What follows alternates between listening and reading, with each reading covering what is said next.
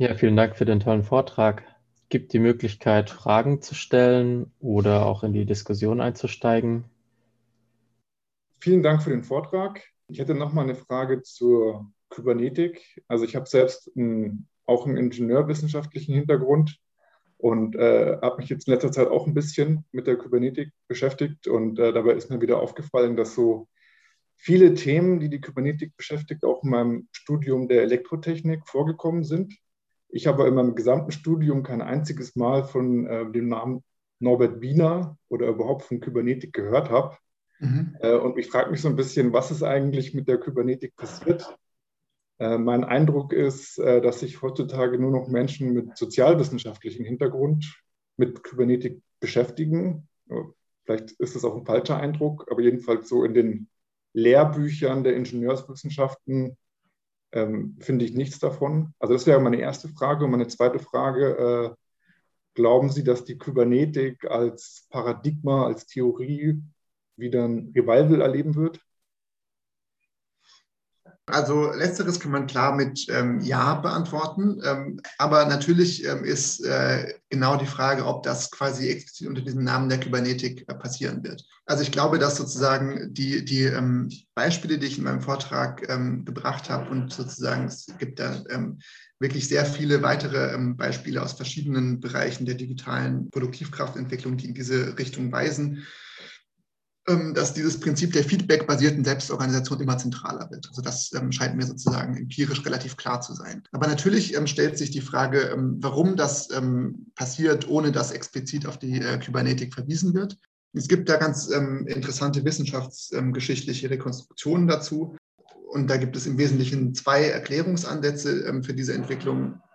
Der eine ist, dass äh, der Ansatz der Kybernetik als äh, Universalwissenschaft ähm, nicht quasi mit dem äh, heutigen ähm, disziplinären Verständnis von Wissenschaft ähm, verbunden ähm, ist und für quasi ähm, unsere heutigen ähm, Ohren als äh, WissenschaftlerInnen gewissermaßen schon selbst einen, eine Art anmaßenden Beiklang hat, ja, dass man quasi davon ausgeht, dass es überhaupt sozusagen ein universelles Paradigma geben kann, was auf alles in der gleichen Weise angewendet werden kann. Dass das quasi sozusagen nicht mehr dem wissenschaftlichen Zeitgeist ähm, entspricht und es deswegen quasi eine ähm, disziplinäre Differenzierung ähm, der Kybernetik gibt, die ähm, in verschiedene ähm, Bereiche ähm, hineingewirkt hat, also nicht nur in die Ingenieurswissenschaften mit der Regelungstechnik, was natürlich ein offensichtlicher Fall ist, aber auch in die ähm, Sozialwissenschaften, ähm, zum Beispiel mit der Systemtheorie, die äh, direkt auf die Kybernetik zurückgeht ähm, und ähm, in, in ähm, ähm, auch, äh, auch in, die, in, die, in die Psychologie mit, mit Ansätzen der systemischen Therapie und so weiter, dass es quasi da eine disziplinäre Aufspaltung gab. Und ein anderer Ansatz, der quasi eine etwas provokantere These formuliert, sagt, dass äh, Kybernetik deswegen nicht mehr benennbar ist, weil sie quasi überall ist dass sie so ubiquitär ist, ähm, dass, es, dass wir quasi ähm, verlernt haben, sie zu erkennen, ähm, weil sie quasi zu einer Art Leitideologie geworden ist. also dass quasi die Prinzipien von Feedback nicht nur in der sozusagen äh, in der Technik so, äh, so zentral sind, sondern, sondern quasi auch im, im, politischen Allgemeinen und sozusagen im, äh, als, auch als soziale Leittechnik so weit verbreitet sind, dass es quasi ähm, kaum mehr möglich ist, deren Ursprung eigentlich noch zu erkennen. Ich finde, beide diese Ansätze sind, sind sozusagen ähm, interessant auf eine Weise, aber ähm, am wichtigsten erscheint mir doch tatsächlich die empirische Tatsache, dass sich dieses Prinzip der feedbackbasierten Selbstorganisation relativ eindeutig ähm, äh, verbreitet.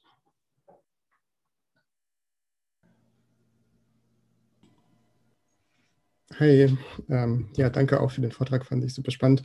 Ich hatte jetzt ganz viele Fragezeichen zu dieser Wirtschaftsplanung 4.0. Ich weiß nicht, ob ich alle Fragezeichen jetzt zusammenkriege. Ich glaube, ich würde einfach mal eine Frage stellen ähm, und mich würde interessieren, wie du das einschätzt. Also ich habe mich gefragt, wenn man an dem Marktprozess auch sowas kritisiert, dass dann jeder einzelne ja, diesen ganzen anonymen Prozessen ausgeliefert ist und auf die keinen Einfluss hat, ob das durch quasi dieses, ähm, diese Utopie, die du vorgestellt hast, so anders wäre, weil das ja quasi Abstimmungen auf einem Level sind, wo ich als Einzelner gar nicht erstmal viel Einfluss habe mit meiner einzelnen Stimme. Also ich kann da ja auch leicht überstimmt werden. Und wenn irgendwelche Leute, die äh, ganz viele Turnschuhe haben wollen, mir sagen, ich muss jetzt 40 Stunden arbeiten und das wird dann im Plan beschlossen und ich muss das dann machen, ähm, bin ich ja als ähm, Beschäftigter dem fast genauso ausgeliefert wie irgendwelchen anonymen Marktkräften. Also ob es quasi dieses Problem wirklich löst, das Problem mit, der, mit dem Daten, das, das hat mir schon eingeleuchtet. Man kann mit Big Data dieses ganze Daten sammeln, aber sozusagen wie ich als Einzelner in diesem System, wo halt ein Computer irgendwelche Modelle ausrechnet und dann stimmen 80 Millionen Leute darüber ab und ich muss mhm. dann halt gucken, wo ich bleibe, so was du dazu sagen würdest. Mhm. Äh, meines Erachtens würde ähm, so eine Art von, von ähm, kybernetischer Planung äh, gerade ihren, ihren Reiz dann entfalten, wenn sie eben nicht eine bestimmte statische ähm, Population ähm, quasi als ihre Grundeinheit ähm, äh, nimmt. Also ich nehme mal an, dass du mit den 80 Millionen auf Deutschland anspielst.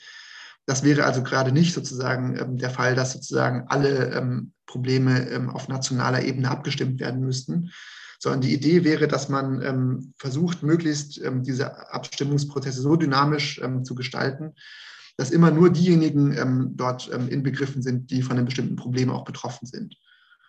Und das ist natürlich mit äh, digitaler Technologie wesentlich einfacher, als wenn ich äh, für jede ähm, Abstimmung quasi ein eigenes ähm, Organisationsgremium ähm, ins, ins Leben rufen muss. Ja? Also man kann relativ leicht identifizieren, wer von einer bestimmten Frage sozusagen betroffen ist, äh, wenn man sozusagen darüber einen digitalen Überblick hat. Aber natürlich würde ich dir recht geben, dass in einer, in einer Produktionsweise, die ähm, auf Arbeitsteilung ähm, angewiesen bleibt, dass immer noch sehr viele Menschen ähm, sind, die da quasi ähm, mitbestimmen werden.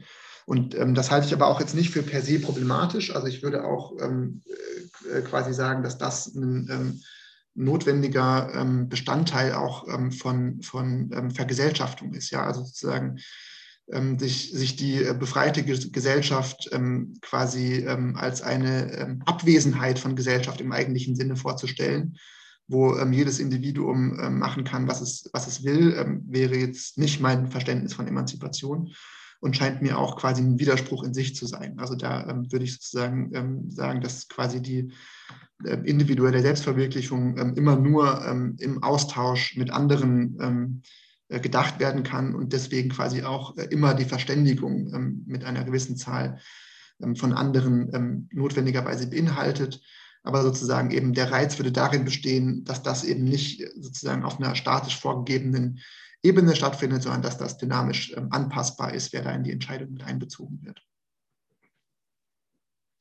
Danke auch für den Vortrag. Ich fand das sehr spannend. Also ich bin äh, im sozialen Bereich berufstätig quasi. Und ähm, da gibt es natürlich auch, äh, wenn man sich mit sozialer Arbeit oder ich, also ich arbeite in der Eingliederungshilfe mit Menschen mit schwerfach, mehrfach komplexen Beeinträchtigungen, dann ist, sind die, die, die Arbeit, die man ja, die Produktivkraft, die ich quasi einbringe, ist ja, ist ja eine immaterielle Dienstleistung, also eine soziale Dienstleistung letzten Endes. Da hatte ich halt erst so überlegt, wie, wie man das am besten miteinander kombinieren kann. So Steuerungsprozesse ähm, und vor allen Dingen auch Steuerungsverhältnisse letzten Endes ähm, sind, ähm, leuchten mir auf einer Mater Produktion von materiellen Gütern ähm, konnte ich das sehr gut nachvollziehen. Aber mhm. gerade wenn im Bereich der sozialen Dienstleistung quasi, wo die Verhältnisse, die Beziehungen zwischen den Menschen relevant werden, ist glaub, also könnte ich mir vorstellen, dass da eine, dann auch nochmal so eine äh, humanistisch-philosophische Grundierung, also ich, ich schmeiße einfach mal den Begriff der Anerkennung in den Raum so ungefähr oder der, der Haltung, wie ich anderen Menschen gegenübertrete und so weiter eine zentrale Rolle spielt, die ja, äh, glaube ich, so hatte ich jetzt zumindest den Verdacht, ähm, nicht so, ähm, also das ist das, das, die, die sind in dem Bereich der Potentialität so ungefähr, wie du es ganz am Anfang gesagt hast, dass Steu Produktivkraft ähm, eine Potentialität ist letzten Endes. Und also ich, also ich, ich worauf ich hinaus will, ist, dass ich äh, glaube, dass diesen Ansätzen, wie du sie jetzt dargelegt hast, noch eine ähm, sozialphilosophisches äh, äh, Beiwerk dazu muss oder so eine zweite Schiene quasi, dass es nebeneinander herlaufen muss. Also mhm. nicht muss, sondern dass es sinnvoll wäre, das zu tun. Mhm.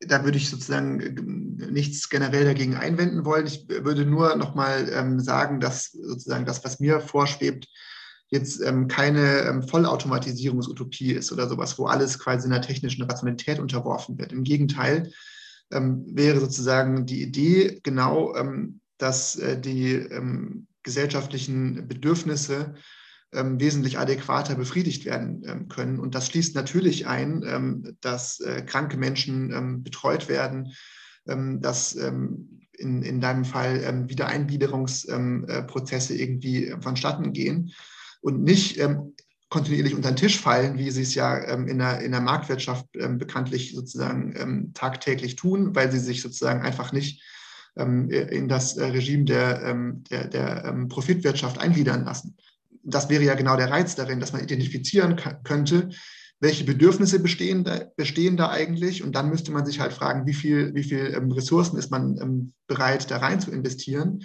Und das wären vermutlich wesentlich mehr, ähm, als es jetzt gerade der Fall ist, ähm, wo, wo quasi ein ähm, Großteil der menschlichen ähm, Tätigkeit äh, darin verpufft, äh, quasi völlig unnötige Dinge herzustellen, nur damit die verkauft werden können. Ja, das war auch mein Verdacht. Dankeschön. Hallo, danke dir sehr für den Vortrag. Das war ähm, sehr spannend, den Gedanken zu folgen. Inwiefern würde denn dein oder ihre Utopie aufgehen, wenn Limitarismus praktisch die Grundthese so ein bisschen aufhebelt, dass eine so starke Akkumulation von Finanzmitteln eben stattfindet? Also angenommen, wir würden diesen Akkumulationsprozess unterbrechen. Wäre das dann auch schon im Sinne von Limitarismus zum Beispiel ein richtiger Schritt in dem Entwurf, den Sie gezeichnet haben? Ich bin mir nicht sicher, ob ich es akustisch richtig verstanden habe. Um was geht es? Um Militarismus oder um. Lim Limitarismus. Limitarismus, genau. Also praktisch dem, dem Kapital oder äh, dem Kapitalismus diesen Akkumulationsgedanken zu entziehen. Würde das dann schon einen Beitrag dazu leisten, doch diese Utopie umzusetzen? Ähm, in was für eine Richtung könnte das gehen? naja, dann, dann tatsächlich, dann, tatsächlich dann vielleicht äh, Geld als Steuerungsmechanismus doch nutzbar zu machen. Ich bin mir nicht sicher, ob ich mir das äh, konkret ähm, vorstellen kann, aber das ähm, Problem von Geld ist natürlich, ähm, dass es schon, schon, eben, wie ich am Anfang dargestellt habe, sehr stark äh, mit, der, mit der Warenform verbunden ist. Ja?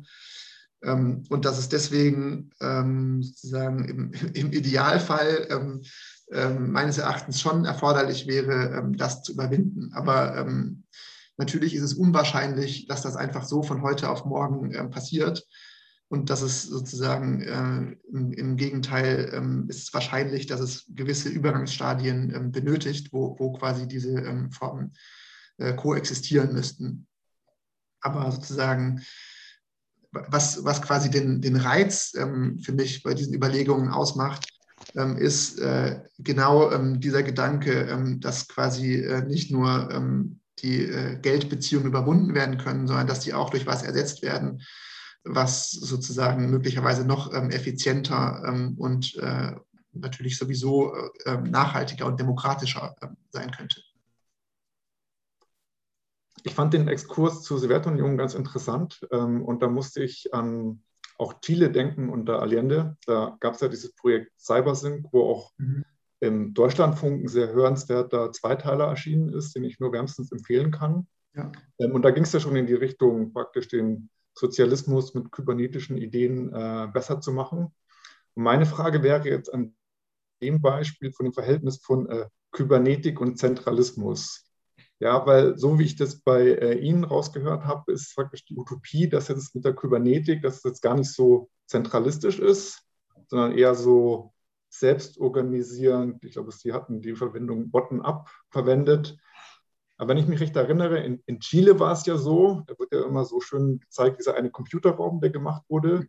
Also dieses System war schon so aufgebaut, dass es praktisch einen zentralen Punkt im Land gibt, wo alle Informationen der Volkswirtschaft zusammenlaufen und von da aus dann praktisch ähm, organisiert wird. Und ähm, das ist ja schon, äh, jetzt erstmal war das in Chile ein sehr zentralistischer Ansatz. Mhm. Deswegen jetzt die Frage, ähm, läuft Kybernetik immer auf dieses Zentralistische hinaus oder ähm, haben Sie dann da ähm, andere Vorstellungen? Also, würde ich sagen, so die, die, die klassische Kybernetik ist meines Erachtens erstmal sehr zentralistisch ausgelegt. Deswegen ist es jetzt auch so, zum Beispiel in der Sowjetunion, ja, okay, die Partei ist nicht mehr das Zentrum, aber durch die Kybernetik entsteht nicht automatisch was ähm, ähm, Dezentrales, sondern ja. ich würde sagen, die Kybernetik hat erstmal die Tendenz auch zu einem Zentralismus. Bei letzterem würde ich nicht mitgehen, aber ähm, sozusagen ähm, da, davor ähm, schon. Und sozusagen, was, was ich da betonen ähm, wollen würde, ist eben, dass es, dass eben genau das illustriert, dass es nicht ausreicht, ähm, sich einfach nur die Steuerungskräfte, um bei diesem Terminus zu bleiben, anzuschauen, sondern man muss sich eben auch die Steuerungsverhältnisse anschauen, unter denen das ähm, äh, implementiert wird.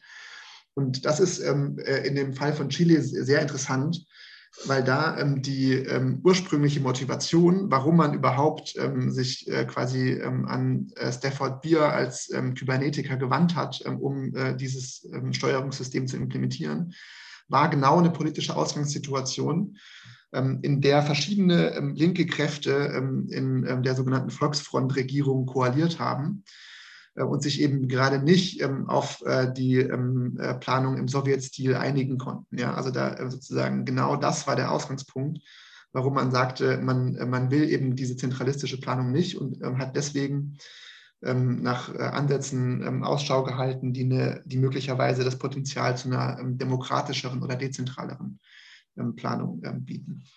Und wenn man dem Verständnis von ähm, Stafford Beer ähm, als sozusagen ähm, Begründer der Management-Kybernetik ähm, folgt, ist quasi die ähm, Kybernetik ähm, eine, eine, Aufhebung des Gegensatzes von Zentralismus und Dezentralismus, äh, beziehungsweise tendiert an sich selbst eigentlich mehr Richtung Dezentralismus, weil er quasi sagt, dass das Effizienzpotenzial kybernetischer Steuerung genau darin besteht, dass man durch die Selbstorganisation es eben ähm, den Einheiten jetzt ähm, in, in, in, einem Betrieb zum Beispiel ähm, ermöglicht, ähm, ihre, ähm, ihre Arbeitsprozesse zu bestimmen, die darüber am besten Bescheid wissen, also nämlich die, die davon betroffen sind.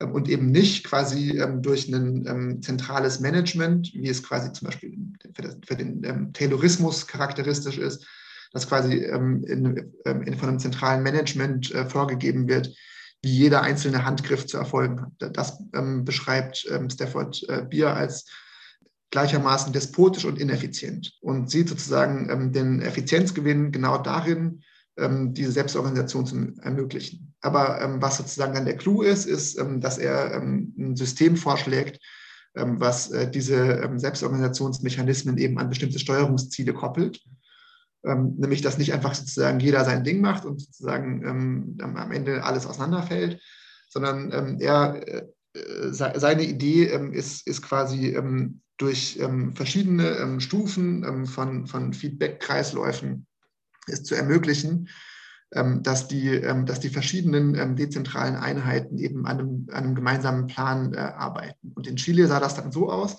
übrigens ähm, auch da ähm, sehr, sehr ähm, interessant.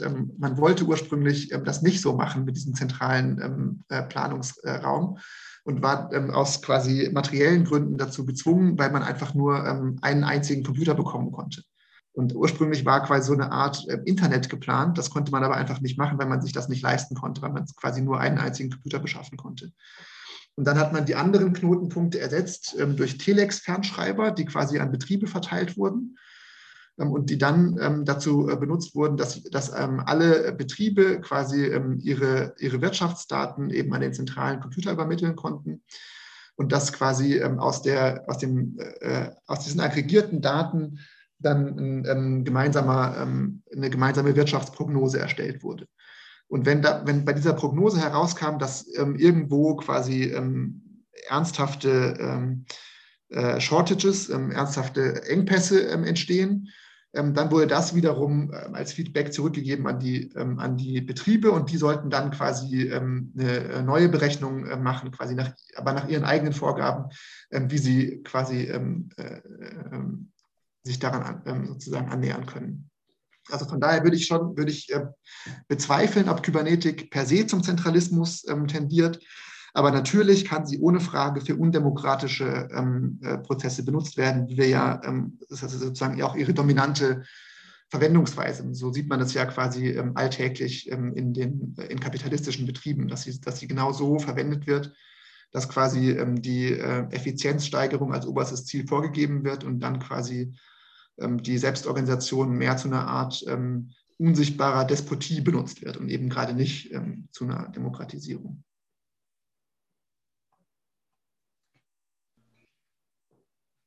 Ja, ich hatte gerade noch mal so diesen Gedanken, wo du es auch gerade erwähnt hast, äh, Simon. Ich sage jetzt einfach mal du. Ich wundere mich, dass alle gerade Sie sagen. Ich kenne das von solchen Vorträgen, dass man sich erstmal duzt. Ist in Ordnung? Ja, ja, klar. Ja. Diese, diese Idee nochmal von, also dass, ne, dass Kybernetik auch immer irgendwie so auf jeden Fall die Gefahr von Zentralismus oder von einer, äh, von einer despotischen Organisation irgendwie in sich trägt, wo ich nochmal gerade dachte, okay, wenn ich jetzt ne, so ein System schaffe, das kybernetisch organisiert ist, läuft ja im Hintergrund, also in dem Bereich, wo politisch ausgehandelt wird, immer sozusagen auch eine, eine Moral mit, so eine öffentliche Moral. Ne? Also so, so, so irgendwas passiert da ja schon auf einer gesellschaftlichen Ebene. Und da stelle ich mir irgendwie die Gefahr, einfach wenn ich so einen bestimmten Teil der Organisation einer absolut rational handelnden Maschine überlasse, dass quasi, ne, wie wenn jetzt zum Beispiel siehe Pandemie geschehen, man sich ne, auf Wissenschaft beruft, um Argumente, die man halt gerade so hat, zu untermauern, dass halt einfach, ne, also man quasi sagt so, hey, ist doch logisch, ne, und deswegen musst du jetzt deinen Anteil an der gesamtgesellschaftlichen Produktion leisten. So und weiß nicht, ich sehe da auch irgendwie eine Gefahr drin, dass das auch quasi zu so einem demokratischen Totalitarismus sich entwickeln kann. Hast du da irgendwelche Gedanken, Erwägungen zu? Also ich glaube, dass sozusagen diese, dieser ähm, Gefahr einfach ähm, dadurch vorgebeugt äh, werden muss, ähm, dass man sozusagen insistiert, auf den politischen Charakter der, der Produktion und dass man eben gerade nicht ähm, einfach ähm, all diese Entscheidungen versucht zu automatisieren.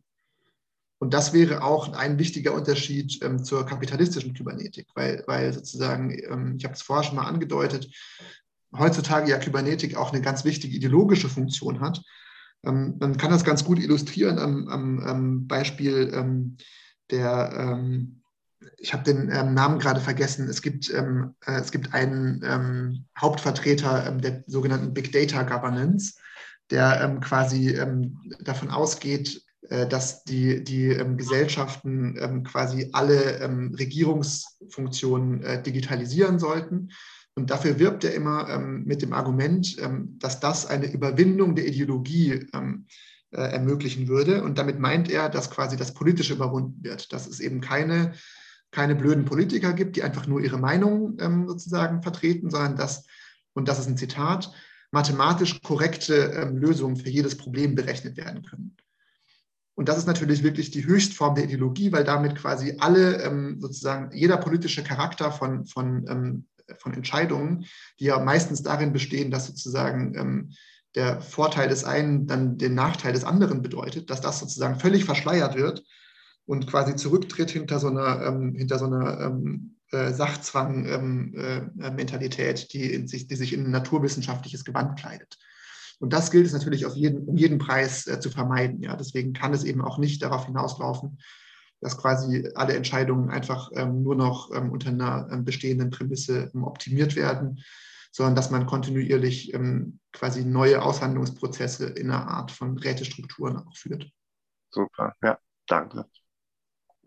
Alex Pentland heißt der, heißt der Typ, äh, wenn, wenn das jemand nachlesen will. Das ist wirklich, ähm, äh, die Sachen sind, sind ähm, sehr, sehr lesenswert.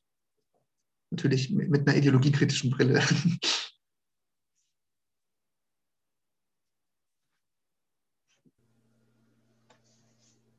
Ansonsten hatte ich mich gefragt, hast du noch Beispiele parat für vielleicht auch ja entweder gelungene Aneignungsprozesse von schon bestehender kybernetischer Technik aus dem Kapitalismus Oder würdest du andersrum auch sagen, da haben sich die Verhältnisse auch so in die Technik eh eingeschrieben, dass es schwierig ist? Also, dass man nicht einfach sagen kann, wir nehmen SAP und machen damit was Gutes?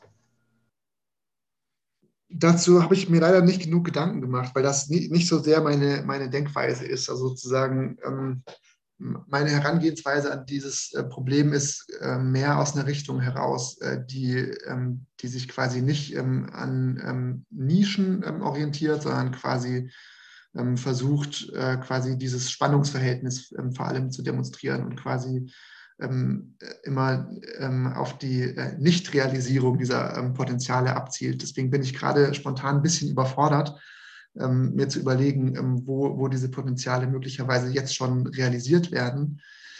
Ähm, es gibt so experimentelle Anordnungen, in denen was äh, versucht wurde, was in diese Richtung äh, geht. Und zwar war da aus einer äh, nachhaltigkeitswissenschaftlichen ähm, Richtung ähm, ein Experiment gemacht worden, zum Beispiel, wo es ähm, um Energiegerechtigkeit geht. Und da war, wollte, sollte quasi erforscht werden, ähm, ob, ob eine, ähm, Demok eine, Demokratisierung von ähm, Energieversorgung möglich ist, wenn man, wenn man eine Art arbeitsteilige Gesellschaft hat, in der klar ist, dass nicht alle denselben Betrag von Energie konsumieren können, sondern dass für verschiedene Formen von Produktion Verschiedenes äh, möglich äh, sozusagen und nötig ist.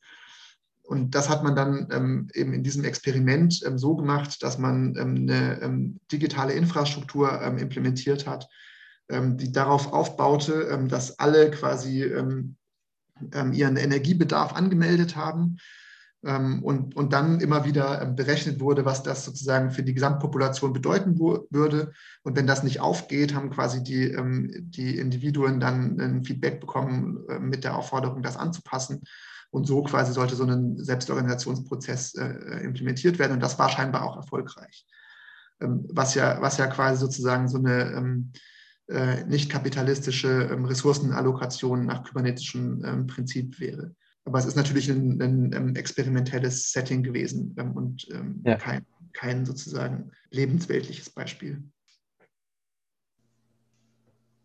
Danke. Ich wollte nochmal zu der Kybernetik im Kapitalismus nachfragen, zu dieser Folie mit äh, Walmart und Amazon und so, wo mhm. du diesen Widerspruch äh, dargestellt hast und wie du das einschätzt, ob das so eine Tendenz ist, die sich jetzt quasi immer weiter vergrößert oder ob das eher so Einzelfälle sind oder weil ich mir gedacht habe, das sind ja schon so Unternehmen, die eine, meistens eine gro sehr große Monopolstellung haben und zum Beispiel Amazon kann seinen, äh, den Kundinnen halt die Preise diktieren, weil die halt sonst nirgendwo einkaufen gehen, beziehungsweise auch quasi den Verkäufern auf dem Marktplatz die Preise diktieren, so dass es auf seine Profitrate kommt und so wird es wahrscheinlich bei Walmart auch sein mit den Zulieferern und ob das nicht eher so ein Sonderfall ist, wo sowas tatsächlich mal vorkommt im, äh, also angesichts des allgemeinen Marktes? Oder würdest du sagen, das ist eher so eine Tendenz, die zunimmt? Also worauf ich mit diesen Beispielen abgezielt habe, war eben sozusagen ähm, genau diese Konstellation, dass die Planung eben nicht nur im Unternehmen passiert. Da ist so eine kybernetische Planung tatsächlich relativ üblich. Ja? Sozusagen ähm, die ähm, sogenannte ähm, Just-in-Time-Produktion ähm, dass also ähm, Güterbestandteile immer genau dann ähm, angeliefert werden, wenn sie auch gebraucht werden, die ja quasi mittlerweile in fast allen Bereichen der Wirtschaft zum Standard gehört. Die ist quasi nur aufgrund, auf Grundlage von so einer kybernetischen prädiktiven Planung überhaupt möglich. Aber eben innerhalb des Unternehmens. Und deswegen ist da quasi kein ähm, transzendierendes Moment ähm, in, in dem ähm, Sinne dabei, dass quasi äh, Unternehmen auch im Kapitalismus immer schon geplant haben und eben gerade nicht marktförmig organisiert sind. Aber sozusagen, was ich damit zeigen wollte, ist, ähm, äh, dass das quasi auch zwischen den verschiedenen ähm, äh, Unternehmen eben äh, effizienter zu sein scheint, äh, das nicht marktförmig, sondern eben äh, kybernetisch zu organisieren. Und das impliziert natürlich notwendigerweise, dass es sich dabei um sehr große Konglomerate handelt. Ähm, ich glaube aber nicht, ähm, dass äh, Amazon und Walmart so funktionieren, ähm, dass sie aufgrund ihrer Monopolstellung beliebige Preise äh, diktieren können. Also im Gegenteil zeichnen sich beide Unternehmen gerade dadurch aus, dass sie sehr billige Preise anbieten können. Einfach aufgrund von ihrer Größe und, und natürlich auch dadurch, dass sie sehr ausbeuterische Arbeitsbedingungen haben. Ähm, also das scheint mir kein, ähm, keine plausible Erklärung zu sein, dass die quasi einfach beliebige Preise festlegen können. Aber was sie halt können, ähm, also jetzt im Fall dieses ähm, äh, Dynamic Pricing, ähm, ist, dass sie relativ genau berechnen können, ähm, was wahrscheinlich ist, was die Leute bereit sind zu zahlen. Und das ist natürlich ähm, nochmal ähm, eine andere Nummer, ja, die, ähm, die quasi nicht ähm, äh, darauf äh, angewiesen ist, dass ich einfach irgendeinen ähm, Preis, den ich mir als Unternehmen wünsche, diktiere, sondern dass ich das quasi dynamisch anpasse. Das wäre für mich was anderes. Ähm, ich muss jetzt so ein bisschen die Rolle des Advocatus Diaboli einnehmen, was eigentlich gar nicht so mein Ding ist, weil ich eigentlich der Kybernetik positiv gegenüberstehe. Was ich mich so ein bisschen frage, ist so mit dem Begriff oder der Sache der, der Effizienz. Wenn ich kurz ausholen darf, also aus Sicht der Liberalen ist ja der Kapitalismus das effizienteste Wirtschaftssystem, das es geben sollte. Aber gleichzeitig sehen wir in Realität, dass ja ähm, so viel verschwendet wird wie noch nie dass das ja wirklich auch ein ähm, Problem für die menschliche Zivilisation langsam wird mit äh, dem Klimawandel und allem Möglichen. Aber trotzdem basiert ja Kapitalismus auf so einem Begriff und auf dem Selbstbild der Effizienz.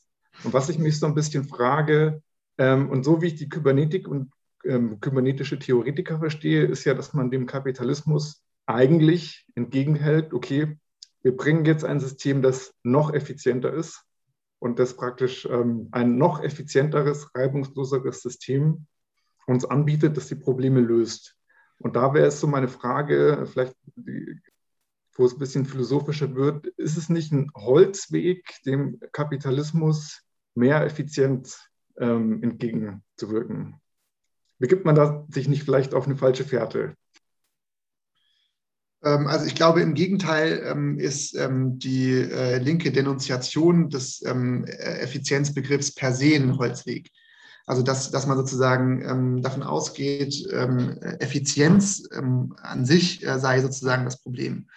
Das scheint mir wirklich grundfalsch. Also das Problem ist doch viel eher, dass kapitalistische Effizienz darin besteht, immer nur möglichst viel Profit zu erwirtschaften. Darin bemisst sich ja kapitalistische ähm, Effizienz im Endeffekt ähm, im Unternehmen.